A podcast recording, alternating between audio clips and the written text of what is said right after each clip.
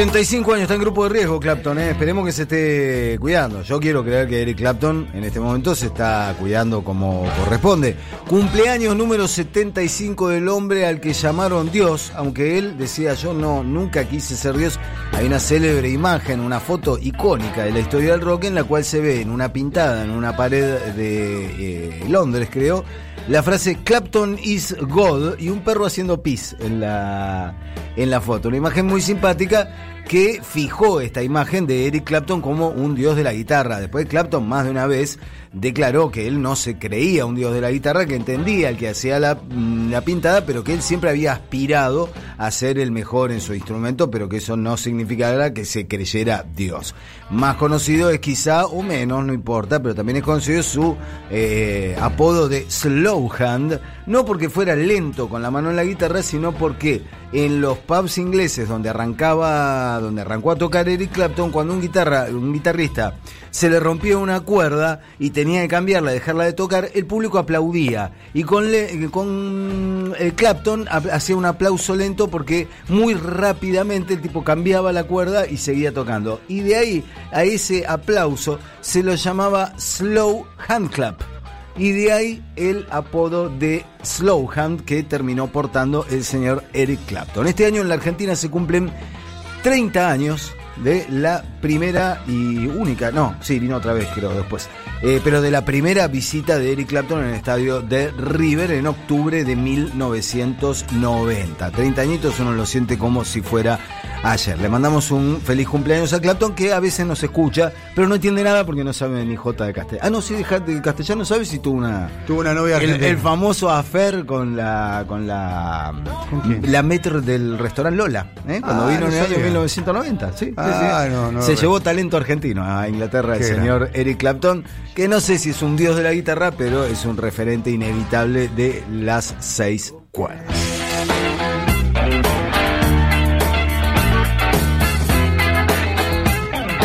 Hablemos un poquito de HBO, ¿te parece? Sí, señor. Está Eh, haciendo el ranking de las este, eh, series más, eh, más vistas. Sí, señor. HBO dio a conocer algunas cifras. HBO es más comunicativo que Netflix. Igual tenemos un par de cosas para decir de Netflix, pero cuenta un poquitito más de lo que está sucediendo, quizá porque, bueno, porque son momentos en los cuales las cifras los acompañan. Eh, según el último informe que dio a conocer eh, la cadena, obviamente, como era de esperarse, aumentó un 40% el consumo eh, de productos audiovisuales en la plataforma de HBO que eh, em, se llama, en Estados Unidos se llama HBO Now. Acá conocemos la HBO Go, que es la aplicación, la plataforma que utilizan quienes tienen una suscripción a el canal de cable, al cable premium. En Estados Unidos podés tener HBO Now, en el cual no tenés HBO en tu televisor, no estás suscrito a ningún sistema de cable, pero te conectas a HBO. Eh, esa aplicación HBO Now creció un 40% su eh, tráfico y además aumentó en un 65% el maratoneo, o sea, el usuario que en una sola sesión ve tres episodios o más de una misma serie. Es casi también. ¿Son una- números de Argentina o números de.? estos son los números que da a conocer del sistema en Estados Unidos. En Estados Unidos. Donde, eh, bueno, vienen justo con un estreno muy fuerte, que es la tercera temporada de Westworld, eh, y que fue la que encabezó el ranking de eh, la semana pasada de lo más visto. Una serie que ya tenía dos temporadas, que venía muy bien, y que en esta tercera temporada también atraía a buena parte del interés, porque además incorporó a Aaron Paul, el tipo que trabajaba en Breaking Bad, entonces había como un interés en ver cómo sigue esto. Eh, en segundo lugar se situó Euforia, que es una serie que por ahí ni vos ni yo estaríamos muy interesados, por una serie adolescente, pero adolescente de adolescentes con problemas, ¿eh? adolescentes con problemas de adicciones a las drogas, eh, gusto por las fiestas, hay un gran componente del tema de, eh, diferentes preferencias sexuales y diferencias de género, etcétera, etcétera, que también estrenó una nueva temporada y llamó mucho la atención. Las series que subieron un 50% con respecto a lo que había, a lo que había mm, sido su tráfico en la semana anterior fueron Game of Thrones, que la gente volvió a verla o quiso maratonearla o repasarla. Sopranos. Lo- ah, no, ahora vamos con, la, Ah. con Los Sopranos. Los Ah. Sopranos es mejor que el 50%. Big Little Lies Chernobyl y His Dark Materials, que es una serie así medio de ciencia ficción, medio muy Harry Potter por ese lado. Pero Los Soprano y Sex and the City duplicaron las cifras que traían de antes. En esto tiene mucho que ver, que son series legendarias. grandes series. Son legendarias por su nombre, son grandes series y son series anteriores a la era del streaming. Entonces por ahí hay mucha gente que se asoma a estas series recién ahora, que no las vio originalmente. Yo voy a cuando HBO sacar era mi solo- cuenta de HBO Go para eh, ver The Wire, que se, solamente Bueno. se puede ver ahí, ¿no? The Wire, Sí. The Wire, The Wire es el gran hit de HBO en este momento porque triplicó su audiencia. Me estás cachando. Está todo el mundo viendo The Wire. ¿Sabe por qué? Porque la recomendamos acá. Toda la gente salió corriendo a ver The Wire. The Wire es una. es la- lo dijimos el otro día, la mejor serie policial de todos los tiempos, probablemente. Cinco temporadas, pero previa a la era del streaming. Además lo interesante que fue una serie que fue exitosa eh, post de su publicación, digamos. Se transformó en Claro. una serie de culto, Sí. no en su momento. En su Sí, momento sí. fue una serie que tuvo Una serie más. una incluso- serie que tuvo un éxito relativo. Y HBO le dio cierto empuje, pero no fue de esas que marketeó eh, muy fuerte. También estamos hablando de una era del marketing de las series anterior. Entonces, si The Wire Es hubiera importante tenido... que lo decís vos. Es la época de la televisión por cable, no del on demand. Claro. No del, del online. Y de la campaña viral y de la campaña en las redes, eh, The Wire no tuvo el soporte que tuvo un Game of Thrones. ¿No? Que no es solo el nombre, la, la, el- ya el- la reputación, No de es- verdad, es una sino serie- todo el marketeo y la y Es penetración. una en serie media redes. profunda, media arenosa es también, ¿no? Claro, The Wire. Eh, lenta, es lenta, ¿no? Es lenta, es una serie que exige toda tu atención. No la podés ver a las 2 de la mañana medio dormido. En medio que pasan los capítulos y parece que no pasa nada. No, y hay mucha información de cosas que suceden que no te la muestran, la tenés que inferir de lo que está pasando, de lo que están haciendo los personajes, inferís Doctora lo Belenda, que viene, eh, lo que ¿vio viene The. Wire?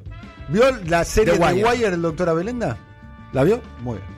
Eh, entonces es una serie que te exige mucha, Si no, se la recomendamos. mucha atención, estar muy al tanto de eso. Bueno, por No se suerte. puede hacer más lento. No sé, pues sí se puede hacer más lento. Entonces, bueno, eh, hay mucha gente que la está descubriendo ahora y después están los consumos eh, de, mm, de, eh, quizá de, de más escapismo, porque por otro lado también se hubo mucha, pero mucha eh, y mucho interés en Cinemax, que es la cadena eh, hermana, digamos, la hermanita menor de HBO. La número uno fue Contagio. ¿Te, parece ponerte a ver Contagio en estos momentos? La verdad, la de Soderbergh, ¿no? Que yo no sé si me pongo a ver una película de esas en este momento.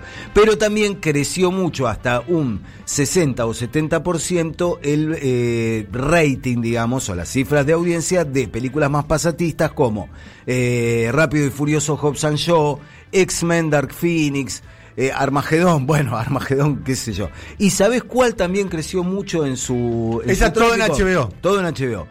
Apocalipse Now, otra Muy película bien. que todo el mundo volvió a eh, meterse, digamos, Película con Marlon Brando, claro. y de- Charlie Sheen, no, eh, Martin Sheen. Martin Sheen. claro. Martin Sheen, gran Eh, película, ¿no? Sí, sí, sí, sí. Eh, de. Francis Ford Coppola. De Francis Ford Coppola. La película que un tuve- clásico, un clásico. un clásico. Probablemente eh, una de las mejores películas sobre la guerra de Vietnam. Yo creo que o, sí. O la película sobre la guerra Sí, de Vietnam. probablemente, ¿no? sí, ya sí, con sí, el inicio de, de, de The End, de The Doors y la lluvia de sí, Napalm. Me es encanta, una maravilla. Me encanta Otra- el olor del napalm por las mañanas, dice exact- Dual, ¿no? Sí, Es el que dice- Robert Duval, pe- otra película arenosa, críptica, molesta, no es Sí. pasatista. Sí, sí, exactamente. Pero es una maravilla, ¿no?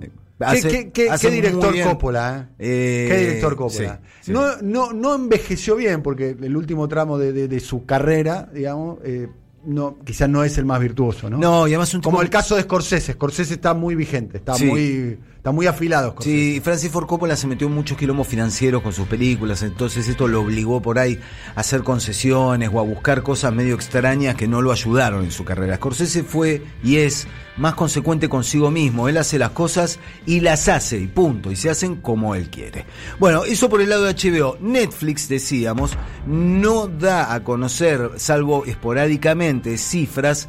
eh, y lo que primero podría pensarse en este momento en el que todo el mundo está apelando, todo el mundo es una manera de decir, ¿no? Pero que se apela como forma de entretenimiento a las plataformas, es que las plataformas de streaming en esta crisis económica global que produce la pandemia, eh, la tienen menos difícil en todo caso.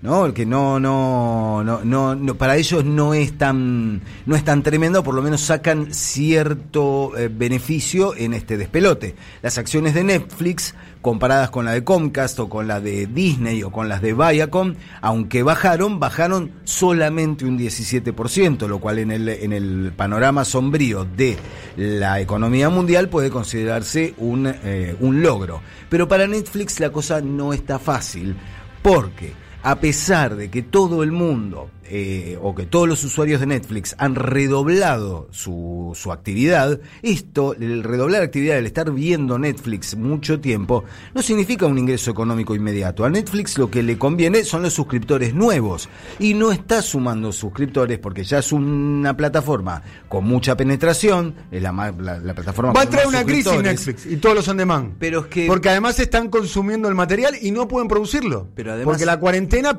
no permite la producción de nuevo material. Netflix se acaba de endeudar en dos O sea, se están desestoqueando y están aumentando el consumo. En algún momento las góndolas de Netflix van a estar un poquito vacías, mejor dicho, entre comillas vacías.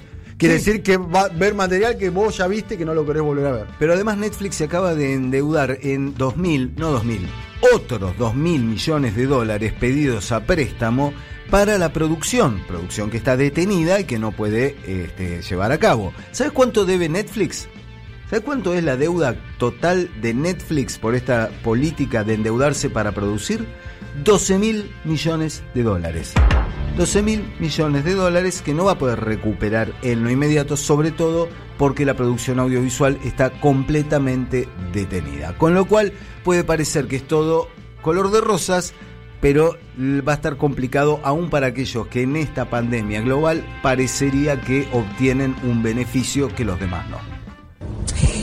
La apocalipsis existe.